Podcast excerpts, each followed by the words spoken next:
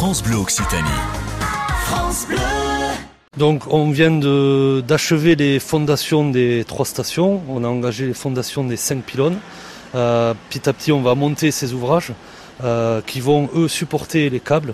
On espère pouvoir dérouler les câbles à partir de cet été. Une fois que les câbles sont déroulés, on emmènera les premières cabines, puis on les fera tourner.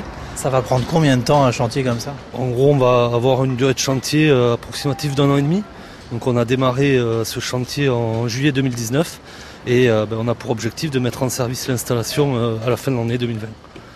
Quand vous dites on, vous êtes combien en fait? Donc actuellement, on a euh, une, bon, 80 personnes qui, qui travaillent sur, euh, sur ce chantier avec une vingtaine de personnes qui, euh, qui encadrent.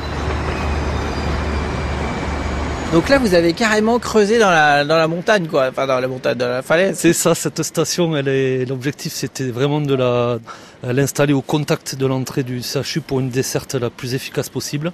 Euh, ce qui fait qu'on est sur une zone, une zone très contrainte.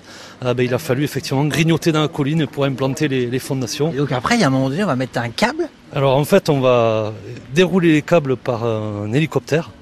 Euh, donc c'est effectivement une intervention, une opération qui va être particulièrement spectaculaire et qui est très attendue par les équipes.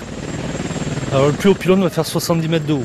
C'est un ouvrage assez, euh, assez important, c'est euh, l'équivalent de la cheminée qu'on peut voir euh, depuis le périphérique sur la zone Oncopole. Ah oui, d'accord. Et ce pylône-là va porter, euh, euh, on va avoir une portée entre euh, ce pylône et, et celui qui est en haut de la colline de Pêche-David supérieure à un kilomètre, ce qui en fait aussi un ouvrage assez exceptionnel.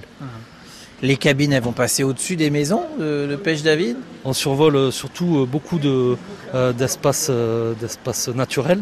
D'ailleurs, on survole la, réserve naturelle régionale et la Garonne.